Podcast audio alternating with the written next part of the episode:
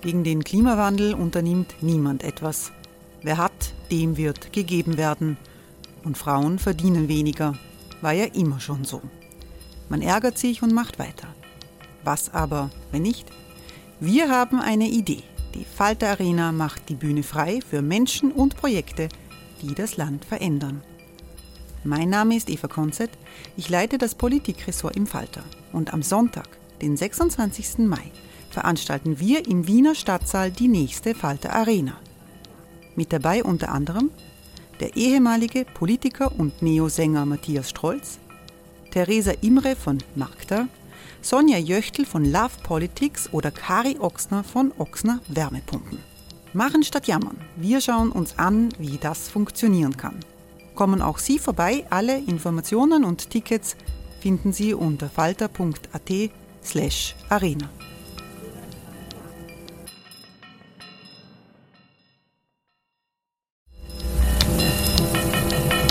Falter-Podcasts werden durch Werbung unterstützt. Das hilft bei der Finanzierung unseres journalistischen Angebots. Die Erderhitzung ist kein Gefühl, aber mit vielen Gefühlen verbunden. Sorgen etwa oder Angst. Eine Veranstaltung gegen diese Ohnmacht ist Tipping Time, eine Klimakonferenz der Zivilgesellschaft. Von 9.5. bis 11.5. findet Tipping Time in Kooperation von Globe Art, Solektiv und Tangente St. Pölten statt und lädt ein zu Diskurs, Diskussionen und Workshops mit namhaften Vortragenden wie Nikolai Schulz und Friederike Otto. Weitere Informationen finden Sie auf www.tangentesanktpölten.at.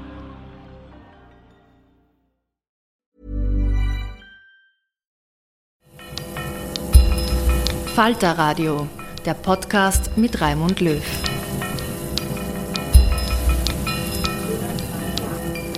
Sehr herzlich willkommen, meine Damen und Herren, im Falter Radio. Die Flüchtlingspolitik bleibt der große Schandfleck der Europäischen Union. In Griechenland ist die brutale Vertreibung von Flüchtlingsbooten keine Seltenheit. An den EU-Außengrenzen auf dem Balkan berichten NGOs über Übergriffe und Misshandlungen von geflüchteten Menschen. Rechtsradikale Parteien sind mit ihrer ausländerfeindlichen Propaganda häufig unwidersprochen. Die Regierungen wissen nicht weiter, die Europäische Union ist blockiert. In dieser Situation wendet sich in Deutschland die sozialdemokratische Politikerin Gesine Schwan mit einer Streitschrift an die Öffentlichkeit. Gesine Schwan hat zweimal für das Amt der Bundespräsidentin kandidiert. Sie verlangt, dass den nationalen Regierungen in der EU die Flüchtlingspolitik aus der Hand genommen wird und Städte und Kommunen entscheiden sollen, wen sie aufnehmen und wie. Ein europäischer Fonds soll die Kommunalisierung der Migration unterstützen. Eine sogenannte Matching-App soll die Wege zu einem Neuanfang ebnen. Was ein bisschen utopisch erscheint angesichts der Zustände in den griechischen Flüchtlingslagern oder im Grenzgebiet zwischen Polen und Belarus, ist bei genauerer Prüfung ein ziemlich durchdachtes Konzept. Gesine Hahns Streitschrift trägt den Titel Europa versagt. Sie hat den Text gemeinsam mit Melissa Zobel verfasst. Im Bruno Kreisky Forum hat Tessa Schischkowitz von London aus online mit der Autorin in Deutschland über ihre Vision gesprochen. Es geht am Anfang im ersten Teil ihres Buches um die zentrale politische Herausforderung und die Regelung einer verlässlichen dezentralen Aufnahme von Flüchtlingen in Europa. Das ist eine ihrer Kernideen. Können Sie das ein bisschen erklären? Ja, denn es ist sehr deutlich gewesen, seit 2015 ist es nicht gelungen, dass die europäischen nationalen Regierungen und die Nationalstaaten sich einigen auf eine geteilte Verantwortung bei der Aufnahme von Geflüchteten. Sie haben sie immer möglichst in den Ankommensstaaten gelassen und haben sich gedrückt. Und wenn wir da nicht einen Weg finden, dann ist das sehr schwierig. Und der entscheidende Punkt ist, dass diese dezentrale Aufnahme, ich spreche nicht von Verteilung, weil es sich ja nicht um Äpfel und Birnen handelt, sondern um Menschen, dass die dezentrale Aufnahme nur dann verlässlich geschehen kann, wenn sie nicht obligatorisch, sondern freiwillig ist. Das mag zunächst paradox scheinen, aber nur wenn, nur wenn Staaten sich bereit erklären, und zwar auch aus ihrem eigenen Interesse, langfristigen Interesse, äh, Geflüchtete in bestimmten Proportionen aufzunehmen, haben wir da eine Verlässlichkeit und die ist unabdingbar. Und so habe ich das geschrieben und ich bringe zwei weitere Aspekte dazu. Also ich spreche statt von obligatorischer Verteilung von freiwilliger Verpflichtung, Selbstverpflichtung und auch von positiven Anreizen anstelle von Sanktionen. Denn es ist wichtig, dass dies freiwillig und positiv geschieht. Und die Hauptakteure in meiner Sicht müssen dabei die Kommunen sein.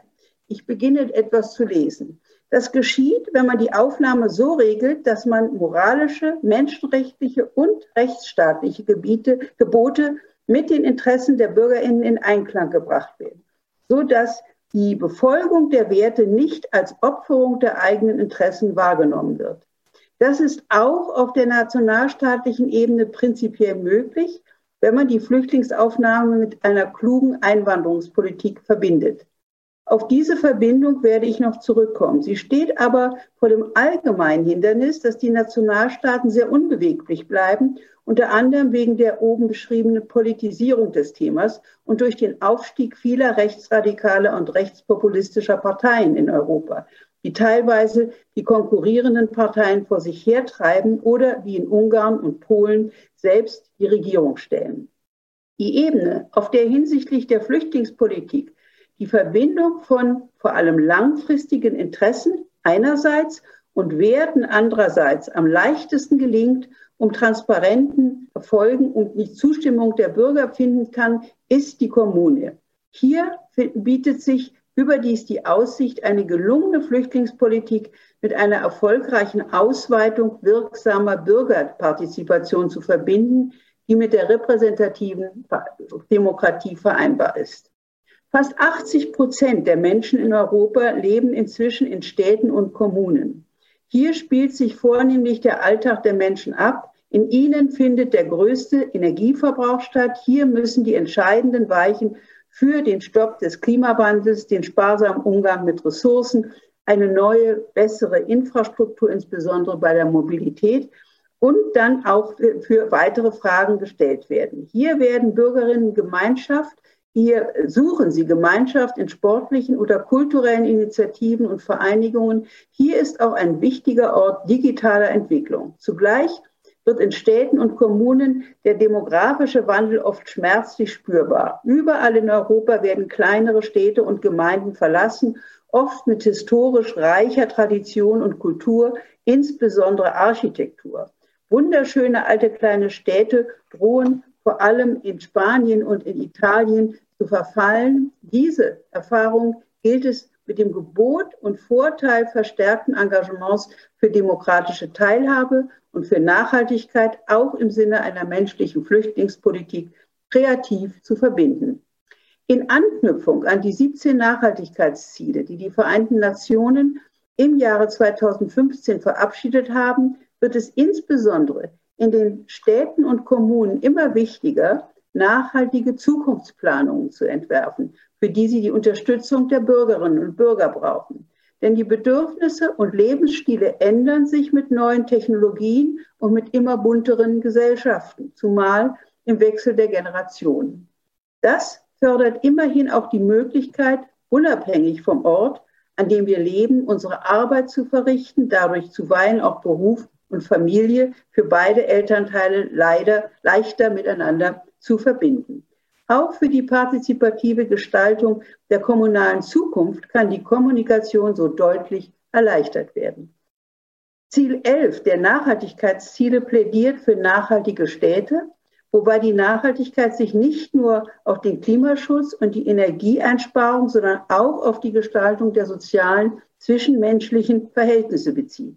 Im Ziel 17 wird Partnerschaftlichkeit als Strukturprinzip der politischen Gestaltung empfohlen, lokal und global. Entwicklung betrifft nicht nur die sogenannten Entwicklungsländer, sondern alle, auch uns im Norden.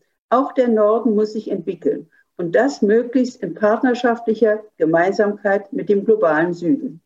Das passt sehr gut zusammen mit einer Flüchtlings- und Migrationspolitik, die sich mit den langen politischen Linien befasst und erkennt, dass Flucht und Migration zwar immer konkrete Anlässe haben, aber sowohl eine lange Tradition in der Vergangenheit als auch vermutlich eine noch lang anhaltende Zukunft haben.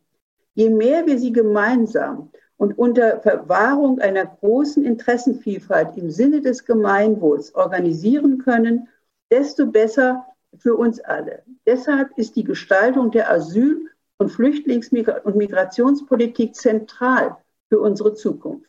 Dafür, ob wir in Frieden, in Freiheit und solidarischem, nachhaltigem Wohlstand zusammenleben oder uns immer mehr in blutigen Konflikten selbst zerstören. Es sind auch die Städte und Kommunen, in denen Flüchtlinge schließlich ankommen und bleiben. Städte und Kommunen müssen die Voraussetzungen für eine gute Aufnahme schaffen, für Wohnung, Arbeit, Bildung, Gesundheit und alle weiteren kulturellen und so weiter Voraussetzungen eines neuen Lebens der Flüchtlinge sorgen, so dass sie im Ankunftsland sich wohlfühlen, ihre Teilhabe am Gemeinwesen ermöglicht wird und sie sich konstruktiv einbringen können. Über 500 Städte und Kommunen haben sich inzwischen in Europa bereit erklärt, mehr Flüchtlinge aufzunehmen. Äh, Europa Welcomes ist dabei die Homepage. Und dies ohne das von mir vorgeschlagene Anreizsystem, auf das ich noch zu sprechen komme. Also ich plädiere dann dafür, dass in den Kommunen eine bestimmte Form von kommunalen Entwicklungsbeiräten für langfristige Entwicklung im Sinne der Nachhaltigkeitsziele eingerichtet werden, wo Gewählte und die Verwaltung zusammen mit äh, zivilgesellschaftlichen Organisationen und Unternehmen die langen Linien beraten und durch diese gemeinsame Beratung auch dazu kommen, dass das, was da beraten wurde, auch umgesetzt wird in die Entscheidung über die Umsetzung, muss aber bei den Gewählten liegen, denn nur die sind demokratisch legitimiert. Das ist eine, äh, eine Partizipation, die wir ohnehin weiter brauchen. Und es geht dann weiter, dass die Überlegung ist, dass die Geflüchteten, wenn sich Städte und Kommunen bereit erklären, Geflüchtete aufzunehmen, dass sie das auf ihre Homepage stellen, dass dann ein äh, Matching-System eingerichtet wird und so weiter. Das können wir vielleicht noch im Einzelnen berichten. Genau, gehen wir mal ein bisschen das Stück für Stück durch, weil das, was Sie jetzt gerade erwähnt haben, zum Beispiel Europe Welcomes, diese Initiative, die es gibt, wenn man da auf diesen Link geht, kann man sehen, dass es also überall in der EU, aber nicht nur in der EU, also ich habe auch gesehen, es gibt in Großbritannien ein paar Punkte, wo man sich also, ähm, wo sich teilweise private Initiativen und teilweise eben äh, Kommunen oder wie wir in Österreich sagen würden, Gemeinden äh, auch bemühen, um sagen, wir haben Platz. Also das war ja eine Diskussion, die vor allen Dingen in der Zeit auch äh, als äh, die die Flüchtlingslager in, in Griechenland, also Moria im Speziellen, ähm, entweder von Regen überflutet, von, von Wintermatsch äh, überschwemmt oder von Feuern bedroht waren, äh, was sie natürlich auch immer noch alles sind und dort Kinder sind, die nicht mal die konnten in Europa nach, dem, nach der europäischen Flüchtlingspolitik verteilt werden. Ihre Idee äh, ist jetzt funktioniert auf verschiedenen Ebenen, aber das ist eine, diese Europe Welcomes. Können Sie das noch genauer sagen, wie zum Beispiel eine Gemeinde sagen könnte, okay, wir haben eigentlich Platz? Ja, also das tun sie übrigens auch schon, aber äh, viele Gemeinden müssen jetzt auch im Zuge der Nachhaltigkeitsaspekte, aber auch zum Beispiel durch die Flutkatastrophen, sich überlegen, wie sie sich eigentlich weiterentwickeln wollen. Sie können die Häuser nicht mehr an dieselbe Stelle stellen und so weiter. Und da schlage ich vor, dass das nicht nur die Verwaltung für sich überlegt, sondern dass dazu einbezogen werden äh, die Zivilgesellschaft und auch Wirtschaftsunternehmen, weil sie beide sehr wichtige Aspekte der langfristigen Entwicklung repräsentieren. Und wenn Sie gemeinsam sich überlegen, wie es weitergehen soll, zum Beispiel auch, wie eventuell ein Bevölkerungsschwund überwunden werden kann dadurch, und das, dafür haben wir mehrere Städte als Beispiel in Deutschland, damit äh, die Arbeit, äh, die Wirtschaft funktionieren kann. Wenn Sie das sich gemeinsam überlegen und dann sagen, so, wir möchten gerne in den nächsten drei Jahren jeweils 30, 40, 50 Geflüchtete aufnehmen und wir können dafür bieten Ausbildungsplätze dort und Wohnung dort und so weiter, dann können Sie das auf die Homepage stellen und die Geflüchteten können während ihres Asylverfahrens nachgucken, wo können wir hin, wo wollen wir hin, wo haben wir Familie, wo haben wir eine Landschaft, die wir wollen und so weiter. Und so könnte man das viel besser matchen, als wenn das einfach von oben herab entschieden wird und dann auch viele Geflüchtete dann da gar nicht da bleiben wollen, wo sie hingesteckt werden. Oder viele Kommunen sich übervorteilt fühlen oder, über, oder entmündigt fühlen. Ja. Äh, wenn ihnen das einfach gesetzt. Ganz wichtig ist, dass die Unterbringung, die Integration bezahlt werden soll aus einem europäischen Integrations- und Entwicklungsfonds für Kommunen, wo nicht nur die Integrationskosten bezahlt werden, sondern in derselben Höhe auch Kosten der Entwicklung des Ortes, der Gemeinde, der Stadt, die sie unabhängig von der Aufnahme von Geflüchteten äh, brauchen. Denn das ist eine sehr wichtige psychologische Sache, dass viele, auch gerade Ärmere, das Gefühl haben, da wird für Flüchtlinge was gebaut und ich habe keine Wohnung. Das heißt, wenn wir da eine gewisse Gerechtigkeit schaffen, dass für Geflüchtete was da ist, aber auch für Einheimische und vor allen Dingen Ärmere, das wäre ein, ein auch psychologisch und auch in der öffentlichen Debatte ein großer Weg nach vorn. Und dazu müssten wir im Grunde dann, und das ist dann der weitere Rahmen, weil wir eben keine obligatorische dezentrale Verantwortungsübernahme hinbekommen, müssten wir eine Ko Koalition der Willigen oder eine sogenannte verstärkte Zusammenarbeit organisieren, wo Staaten bereit sind, sich zusammenzufinden, zu sagen, so, wir garantieren eine gewisse Abnahme, eine Proportion zu unserer Größe, was auch immer, und wir sprechen mit den Kommunen und Städten in unserem Land, äh, wer davon wie viel aufnehmen kann und aufnehmen will, sodass dann nicht von oben herab verteilt werden muss. Und die Geflüchteten können sich dann direkt in die Städte und Kommune, Kommunen begeben. Es muss den Fonds geben, es muss diese verstärkte Zusammenarbeit geben und dann könnten wir loslegen. Lassen Sie uns das vielleicht noch ein bisschen genauer besprechen. Alle drei Punkte, die Sie jetzt gesagt haben, sowohl das Matching-App als auch den äh, Fonds, also die finanzielle Seite, als auch die Koalition der Willigen, weil all das betrifft ja die verschiedenen Ebenen, auf denen diese Politik ausgeführt, geplant und ausgeführt werden müsste. Also das erste ist dieses Matching-App, das ist praktisch also Tinder für äh, für Asylsuchende und, äh, und, und Gemeinden, die Asylsuchende gerne aufnehmen möchten. Das ist an sich äh, ein sehr modernes Tool, das, da, das man da entwickeln könnte, was ähm, äh, sozusagen auch unserer Zeit entspricht, dass man nicht einfach von oben verordnet, sondern dass sich das die individuellen, die individuellen Bedürfnisse sich da auch befriedigt werden können, indem man sagt, wer was braucht.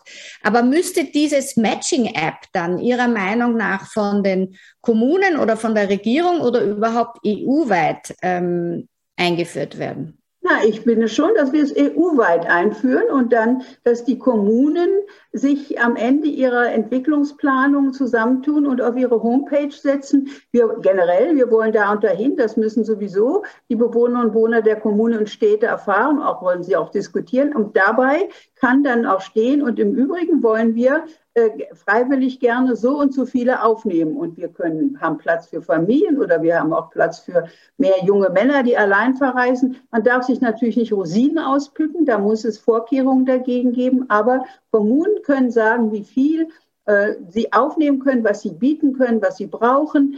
Und äh, dann können auch die Geflüchteten sehen, ob da etwas für sie besonders Gutes äh, passt. Denn es gibt eben sehr gute Erfolgsgeschichten. Und wenn man die nicht dem Glück nur überlässt, sondern so ein bisschen wie diese Partnerships-App, die Sie auf jeder S-Bahn-Station und jeder U-Bahn-Station sehen, dass Sie über einen Algorithmus die Partner zusammenfinden, da muss man eben Kriterien eingeben. Das könnte man sehr gut nutzen und damit eine bessere Passmöglichkeit schaffen. Und vor allen Dingen ist es ebenso wichtig, wenn Geflüchtete aufgenommen werden, dass sie wissen, sie sind freiwillig aufgenommen. Die anderen wollen sie. Ja. Auch weil sie ein Interesse daran haben, dass da neue Bewohnerinnen und Bewohner kommen oder neue Arbeitskräfte. Das ist ja eine ganz andere psychologische Voraussetzung, als wenn sie das Gefühl haben, sie sind ungebeten und eigentlich nicht gewünscht.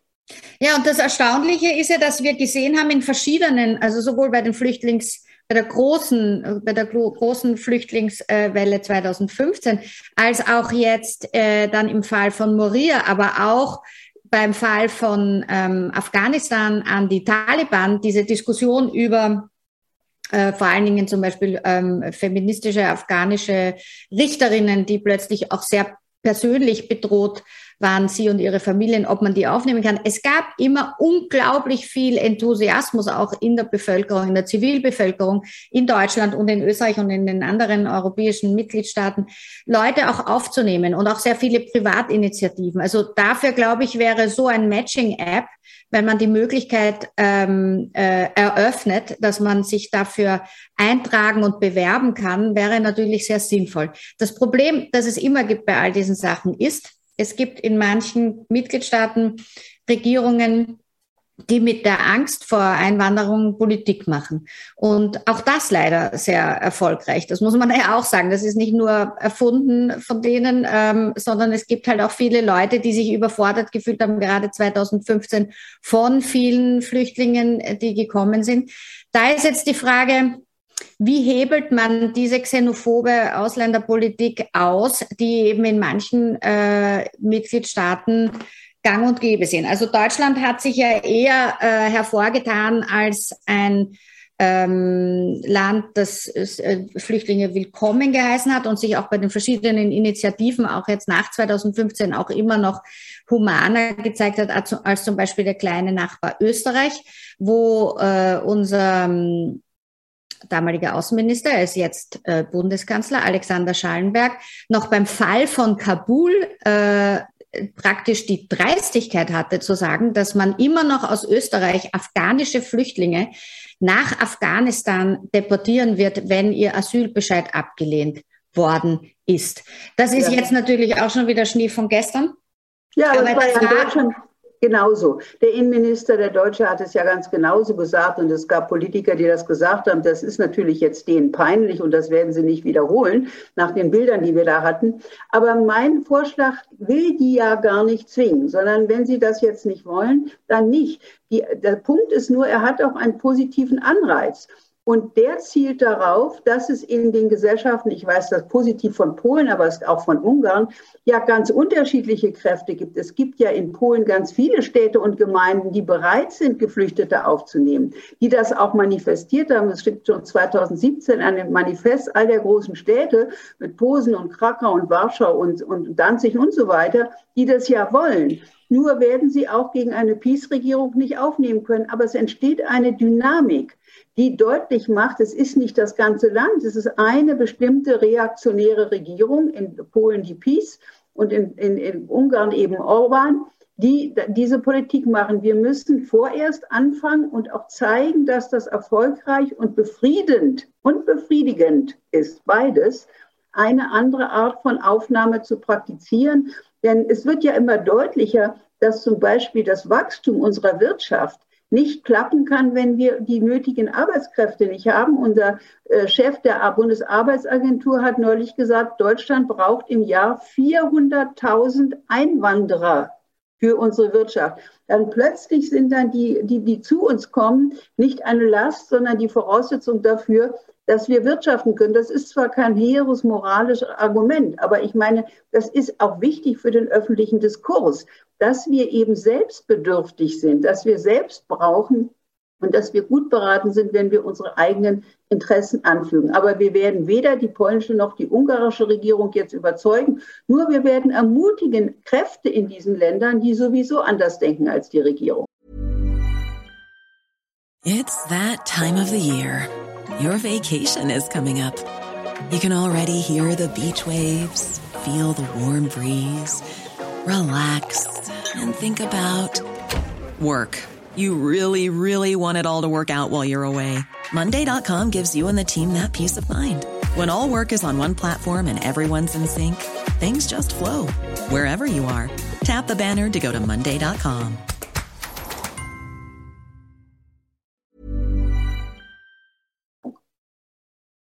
Ich meine, ein Punkt, wie man das erreichen kann, wie Sie sagen, ist die Freiwilligkeit. Also so eine nach, dem, äh, äh, nach den EU-Prinzipien auch mögliche Koalition der Willigen, dass man im Grunde genommen nur neun Mitgliedstaaten für gewisse Initiativen braucht. Warum hat man das nicht bisher schon viel stärker gemacht? Also das hat ja Angela Merkel auf viele Ebenen auch schon versucht gehabt, ähm, einen Verteilungsschlüssel einzuführen, was nicht funktioniert hat. Warum hat man nicht von Anfang an dann gesagt, okay, das wird einfach nicht klappen mit mit so ausländerphoben Regierungen wie in, gerade in Wien und in Warschau. Und man ja. versucht das eben freiwilliger. Das ist eine gute Frage. Manche denken, weil das dann die Europäische Union auseinanderbringen wird, das ist die alte Diskussion, ob sozusagen kleinere vorpreschende Einheiten, äh, Gruppen, das ist ja auch schon eine Diskussion, die Schäuble unter ganz anderem Kontext geführt hat, ob die die Europäische Union auseinanderbringen würden. Ich glaube das nicht. Wir kommen ja heutzutage nur noch zu fortschrittlichen Strategien, wenn wir solche Initiativen machen, die für alle offen sind und die auch belegen können, dass es geht, dass die Bevölkerung nicht rebellisch ist, dass die Bevölkerung was davon hat, dass das auch kulturell äh, positiv ist. Befragungen zeigen immer wieder, dass dort, wo es gut klappt, es eine große Befriedigung in der Gesellschaft und der Bevölkerung und bei den Einwohnern gibt. Ich glaube, dass ein Teil dieses Thema aber behalten wollte als Mobilisierungsthema und auch als Hassthema. Deswegen äh, sind sie nicht daran gegangen.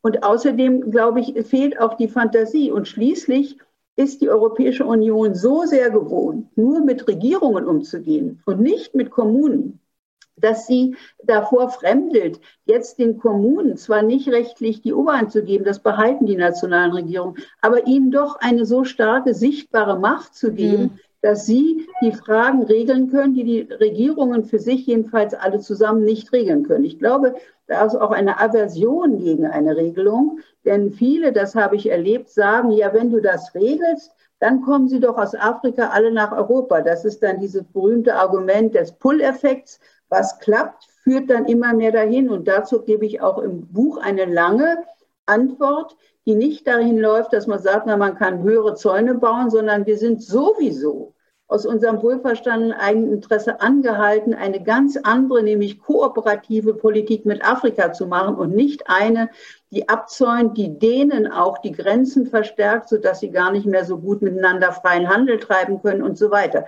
Wir machen, wir handeln im Moment gegen unsere eigenen Interessen. Das müssen wir wirklich sehen. Und wir denken, dass das was schafft. Die, die, die Kurzsichtchen glauben, man kann auf dem Meer Zäune errichten. Das ist alles Unsinn. Das wird alles nicht klappen.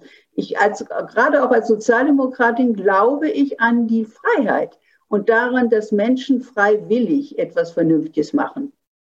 Ja, ich, Sie äh, haben auch einen längeren Exkurs in Ihrem Buch darüber, dass man ähm, auch unter, dass man diese Diskussion darüber, ähm, ob man Wirtschaftsflüchtlingen unterstellt, dass sie jetzt zum Spaß äh, da irgendwie auswandern und bei uns einwandern wollen. Ja? Welche Terminologie man verwendet, ist natürlich auch wichtig. Und das ist, geht natürlich nicht nur in der Frage, wie man Menschen beschreibt, die entweder vor Krieg fliehen müssen und deswegen alles zurücklassen oder die sich eben auch entscheiden, äh, weil sie ihren Lebensunterhalt oder für ihre Familie die Existenz bedroht ist, einfach weil die wirtschaftlichen Bedingungen nicht gegeben sind, ob man denen sozusagen auch mit einem humanitären Konzept entgegenkommt. Speziell, wie Sie sagen, wenn man ähm, die Arbeitskräfte sowieso braucht.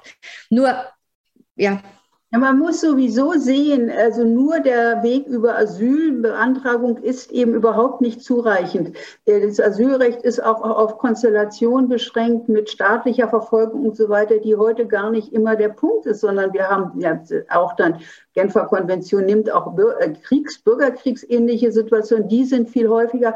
Aber was haben wir jetzt gerade in den letzten Zeiten für Dürrebilder gesehen, wie der Klimawandel wirklich absolut die Lebensgrundlage entzieht? Also nicht nur, sagen wir mal, das Wirtschaftsniveau senkt, sondern ganz viele Probleme bringt und kein Mensch bleibt doch in einem Land, wenn er nichts mehr zu essen hat. Das ist doch ganz selbstverständlich. Das heißt, wir müssen die verschiedenen Aspekte zusammen sehen. Und gerade etwa mit Afrika ist es wichtig, dass wir Übergänge machen. Da ist auch eine kommende Bundesregierung, ich glaube, da ist auch die FDP ganz dienlich, dass man eben doch äh, Übergänge macht, äh, Spurwechsel, wie das dann da oft heißt, von der Asyl- und Flüchtlingspolitik hin zur Einwanderungspolitik. Denn es ist ja so, dass viele eigentlich wirklich besser leben und arbeiten wollen, aber sie wollen ja niemandem was wegnehmen. Im Gegenteil, wir brauchen sie.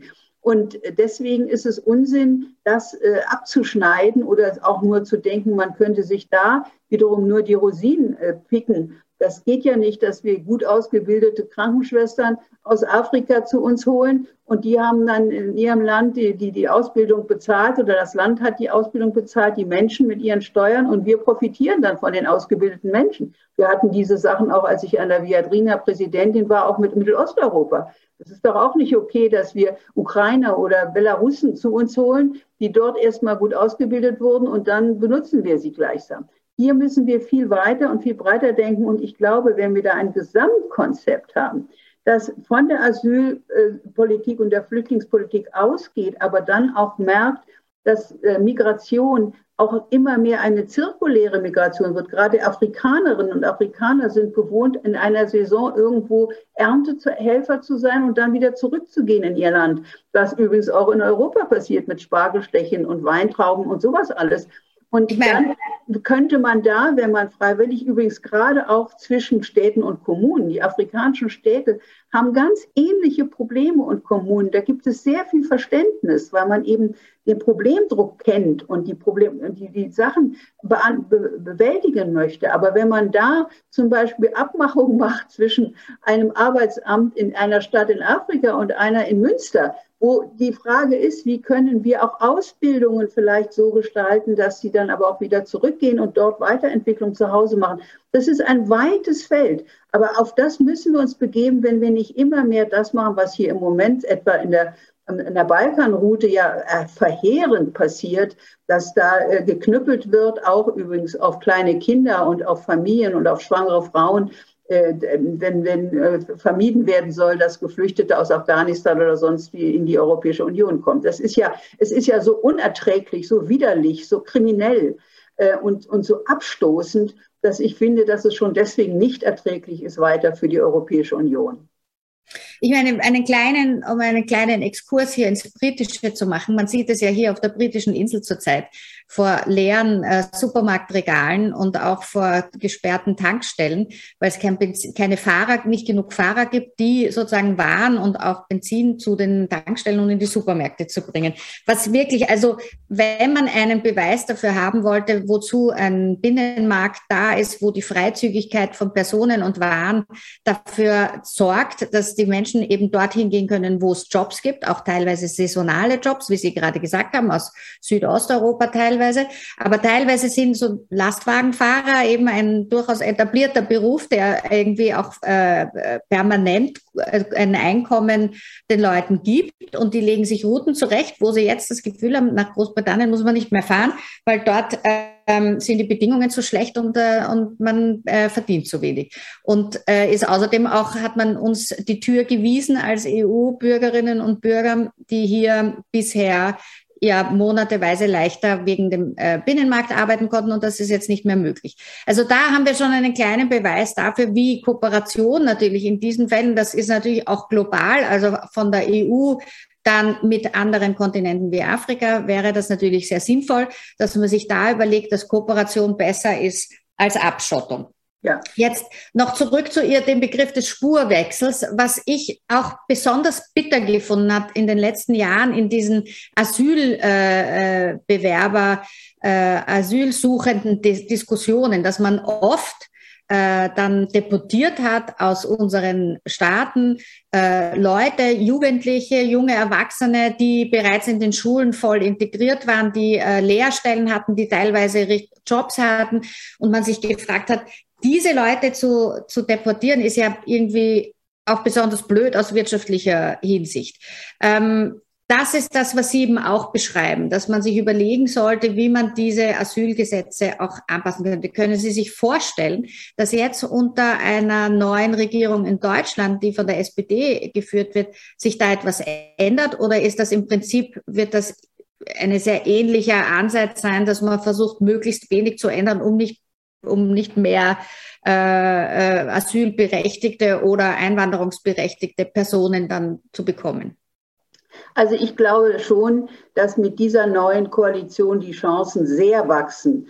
Erstens sind da die Grünen eine treibende Kraft, vielleicht noch mehr als die Sozialdemokraten, aber auch die Sozialdemokraten in der sozialdemokratischen Bundestagsfraktion zum Beispiel ist die Willensbildung sehr gut vorangeschritten. Da gibt es inzwischen gute Beschlüsse. Ich bin da immer in enger Kooperation einer der Vorsitzenden der Migrationsarbeitsgruppe, äh, Lars Castellucci, ursprünglich aus einer italienischen Familie, ähm, hat das ganz vorzüglich äh, vorangebracht, auch Helge Lind. Also da geht es schon voran und ich glaube, dass eben auch die FDP nicht diese xenophobischen Sachen hat, sondern wenn dann am ehesten immer denkt, was sind die Vorteile für Deutschland. Und das ist nicht prinzipiell schlecht, aber das muss im Rahmen und in Grenzen gehalten werden, weil man eben Menschen nicht einfach als Instrumente für eigenen Vorteil benutzen kann. Das kann nicht klappen. Aber da habe ich schon die Hoffnung, dass das äh, deutlich besser wird. Die Frage ist, ob wir zum Beispiel äh, einen europäischen Fonds für Integration und Entwicklung hinbekommen. Denn der ist eine ganz wichtige Voraussetzung dafür, dass es klappt.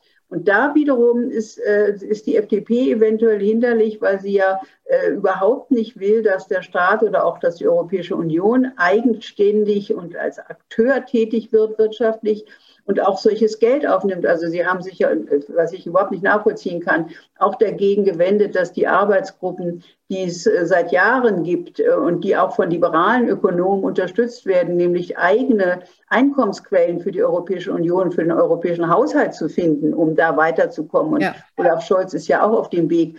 Ähm, das, das wollen sie bisher nicht, aber ich glaube, da werden sie auch ähm, nachgeben. Also ich denke, ohne ein höheres europäisches Budget wird sich das nicht sehr gut machen lassen. Aber jedenfalls haben wir nicht mehr die latent rassistischen und xenophobischen Positionen, die eben leider doch nicht nur in der AfD, sondern zum Teil auch bei den Konservativen sind. Ich meine, es ist natürlich so, dass ähm, auf EU-Ebene gibt es relativ viele Finanzmittel für alle möglichen Sachen. Mir kommt öfters vor, das Problem ist der Zugang dazu. Das ist immer alles sehr kompliziert, wenn man irgendein Projekt äh, umsetzen möchte, dauert es sehr lang. Das liegt daran, dass die EU halt auch letztlich vorsichtig sein muss, wofür sie, für welche Projekte sie Geld ausgibt. Also da wäre, das beschreiben Sie auch in Ihrem Buch ganz gut, finde ich, der Ansatz, dass man versucht, dass die Kommunen direkter einen Zugang zu einem möglichen europäischen Integrations- und Entwicklungsfonds finden könnten, so dass man nicht ungefähr ein Jahr warten muss, bis das genehmigt werden kann, nachdem das durch alle möglichen ähm, Direktionen erstmal erstmal davon abgesegnet werden muss. Also da sprechen Sie eine ganz, ganz wichtige Frage an, die in Europa generell für alle Fragen der kommunalen Initiativen gilt oder überhaupt von Initiativen, aber auch schon innerhalb Deutschlands.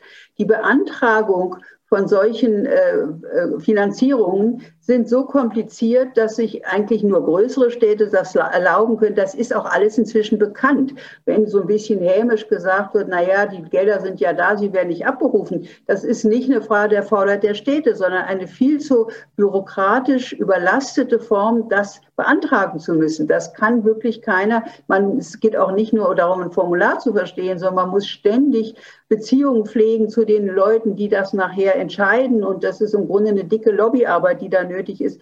Hier muss ganz klar über generell um die Partizipation, die Demokratie zu stärken. Da muss ganz klar Vereinfachung geschehen. Natürlich müssen Steuergelder transparent ausgegeben werden und dürfen nicht für irgendwas ausgegeben werden. Aber diese Form von klein, von detaillierter Vorbestimmung und auch auch Vorgabe durch Programme, das ist auch ein großes Problem insgesamt bei unseren jetzt zum Beispiel auch bei der, bei der Lausitz, bei der Transformation der ökologischen. Die Gelder, das sind 40 Milliarden, das ist ja ein Haufen. Aber schon wieder sollen sie in den Ländern zu lauter kleinen Programmen gemacht werden und dann müssen sich die Kommunen strecken und regen und sonst was, um in irgend so ein Programm zu passen. Statt mhm. da mal eine gewisse Pauschale zu sagen und zu sagen, so, das sind jetzt eure Überlegungen, wie ihr die Transformation in den großen Punkten, äh, CO2-Reduzierung, was auch immer, durchsetzt, also in großen Linien natürlich, aber nicht im Detail und auch nicht mit bestimmten Erwartungsvorschriften und sonst was alles, um die Dinge an, an die Initiativen zu stärken. Also die ganze Frage der öffentlichen Finanzierung ist ein Punkt, ich habe das in dem Buch angesprochen und das ist klar, dass das auch als erleichterte Verfahren unbedingt gemacht werden muss. Ich meine, was auch sehr ähm, wichtig ist, wenn es auf europäischer Ebene geschieht, wie man dieses Problem mit der Freiwilligkeit auch unter Umständen verbindet, eher mit Belohnungen als mit Strafen. Also wenn man finanzielle Anreize hat für Länder, die mal nicht grundsätzlich sehr offen sind, ähm, äh, zum Beispiel Kriegsflüchtlinge aufzunehmen, äh, dass man dann schauen könnte, dass die eben besonders auch äh, gestützt werden finanziell. Und dafür gibt es ja schon genug äh, Überlegungen und das wird ja auch teilweise schon gemacht. Aber würden Sie das äh, verstärken oder bekommt das Ganze dann so einen Geschmack von ähm, irgendwie Menschen verkaufen? Nein, nein. Im Gegenteil. Ich, mein Fonds beruht ja darauf, dass es positive finanzielle Anreize gibt und man muss sich das doch konkret in einer Stadt überlegen. Ich kenne zum Beispiel den Bürgermeister von Altena der hat, als er merkte, dass jedes Jahr 1000 äh, Einwohner weniger sind, angefangen ist auf seine Unternehmen und auf NGOs und sonst was zugegangen und natürlich sein Abgeordnetenhaus und die Verwaltung gesagt, wir müssen etwas machen. Wir wollen erstmal mehr Flüchtlinge aufnehmen, als wir eigentlich äh, aufgetragen bekommen haben, weil wir sonst immer weniger werden. Dann können wir die Infrastruktur nicht mehr bezahlen. Und mein Grundansatz ist, dass wir die humanen Neigungen, die moralischen mit den eigenen Interessen verbinden sollen. Das ist nichts Schlimmes. Das ist auch mhm. nicht kaufen. Aber ein Bürgermeister, der sagen kann, hier haben wir eine gewisse Summe, die können wir dann auch für die Verbesserung von irgendwelchen Kindergärten oder so verwenden, dann ist das ein ganz anderer Zugang, als wenn man nur sagt, wir haben zwar für unsere Einheimischen nichts, aber für die anderen haben wir. Das ist doch ganz klar.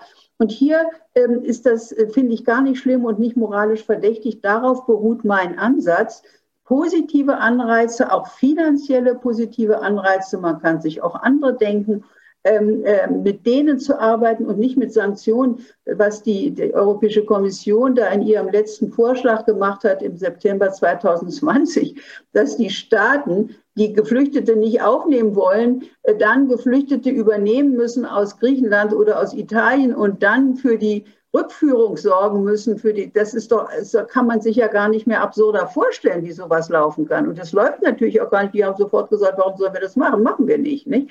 Also das ist, es gibt, äh, was mich ärgert und deswegen habe ich geschrieben, bewusst Europa versagt, aber eine menschliche äh, Politik ist möglich. Diese Europäische Kommission, die nationalen Regierungen, die haben sowieso mehrheitlich kein Interesse, sich irgendwie äh, einen Ärger zu machen. Aber die Kommission die treibt nichts an, da wirklich eine Lösung zu finden. Ich habe alle meine Konzepte auch an die Kommission geschickt. Ich habe dann wunderbare zweiseitige Briefe bekommen, dass da alles auf dem besten Weg ist. Nichts ist auf dem besten Weg. Alles ist schlimm. Und äh, da finde ich wirklich, ist es eigentlich eine, eine Schande, wie da auch, auch viele Gelder ausgegeben werden für große also so äh, äh, Strategien und so weiter, von denen jeder sagen kann, das ist ganz klar, dass das nicht klappen wird, weil die Interessenlage der Menschen ganz anders ist. Und ich finde, hier müssen wir äh, so eine Gesamtheit finden. Also einerseits hoffe ich auf die neue deutsche Bundesregierung, die ist ja wichtig in der Europäischen Kommission. Aber ich hoffe auch auf das, was die Städte da machen. Als ich vor fünf Jahren mit diesem Konzept anfing, da wurde ich immer gefragt, ja, hast du denn Städte, die dazu bereit sind? Inzwischen ist diese Frage beantwortet. Ja, es gibt ganz viele Städte, die das machen. Damit kann man jetzt nicht mehr dagegen äh, agitieren. Sie hörten ein Online-Gespräch von Tessa Schischkowitz mit der deutschen Sozialdemokratin Gesine Schwan über ihr neues Buch Europa versagt. Die Streitschrift zur Migrationspolitik kann wie andere Publikationen auch über den Falter Buchversand bestellt werden. Beim Bruno Kreisky Forum bedanke ich mich sehr herzlich für die Zusammenarbeit. Ich verabschiede mich von allen, die uns auf UKW hören. Neue Ideen zu bekannten Themen können Sie regelmäßig im Falter lesen, jede Woche. Ein Abonnement des Falter bietet Ihnen wichtige Hintergrundinformationen. Ein Falter-Abo kann man im Internet bestellen über die Adresse abo.falter.at. Dort haben Sie auch die Möglichkeit, ein Geschenksabo zu bestellen. Ursula Winterauer hat die Signation gestaltet, Philipp Dietrich betreut, die Audiotechnik im Falter. Ich verabschiede mich bis zur nächsten Folge.